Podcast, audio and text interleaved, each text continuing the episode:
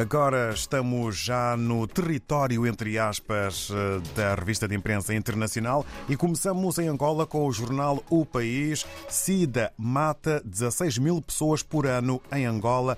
É o título com maior dimensão e chamada de atenção. Ainda um outro assunto que faz manchete na capa do eh, País de hoje. País produz mais de 30 mil toneladas de cacau por ano.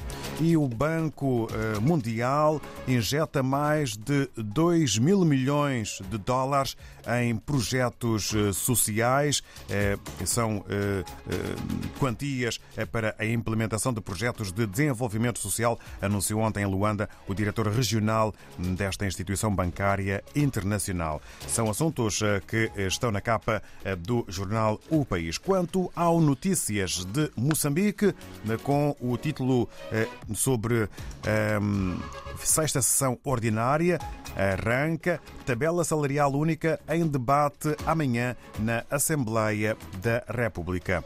Um outro tema que faz manchete na capa do jornal Notícias eh, é este: aprovado o Plano e Orçamento do Estado de 2023. São eh, os assuntos que marcam maior destaque na capa do Jornal Notícias em Moçambique. Em Cabo Verde temos o jornal A Nação eh, com a fotografia que quase ocupa eh, meia capa eh, com balas.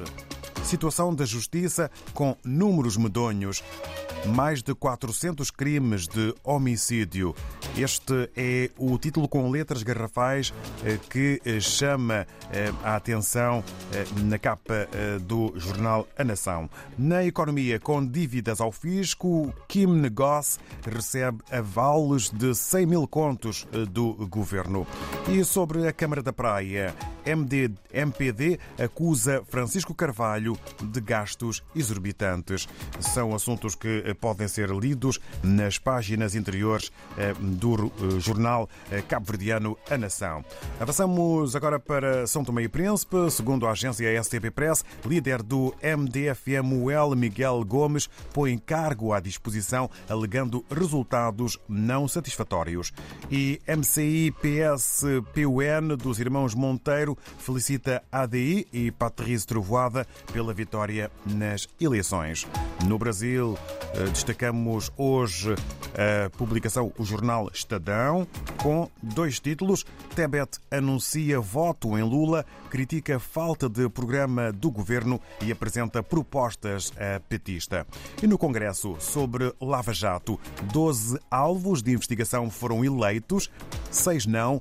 Confira a lista, é aquilo que propõe o Jornal Estadão na edição de hoje, quinta-feira, 6 de outubro, no Brasil. No regresso à África, as manhãs de quinta-feira são dedicadas eh, ao eh, jornal O Democrata, na Guiné-Bissau. Estamos já na redação com o Filomeno Sambu. Ora viva, vamos então a essa partilha. Ora, viva muito bom dia, ouvintes da RDP África. Sejam bem-vindos a mais uma edição da revista de imprensa desta semana 6 de outubro de 2022 do jornal O Democrata da Guiné-Bissau. Nesta edição de quinta-feira, o Democrata destaca a entrevista do coordenador técnico nacional do projeto Internet Terra, Carlos Amarante, sobre a implementação da lei da terra na Guiné-Bissau. O jornal escreve citando o coordenador nacional do projeto, que diz, nós citamos, pagamento do imposto fundiário pode desencorajar assambarcamento de terras. Fim de citação. No interior, o jornal escreve, escreve o coordenador técnico nacional do projeto Terra, Carlos Amarante, diz que a implementação do imposto fundiário na Guiné-Bissau pode desencorajar o assambarcamento descontrolado de terras no país.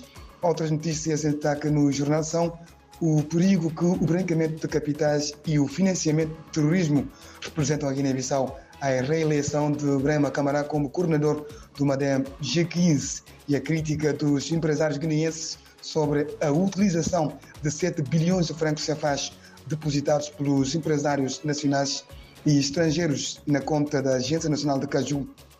Sobre estes três destaques, o jornal escreve branqueamento de capitais, mini investimento econômico na Guiné-Bissau.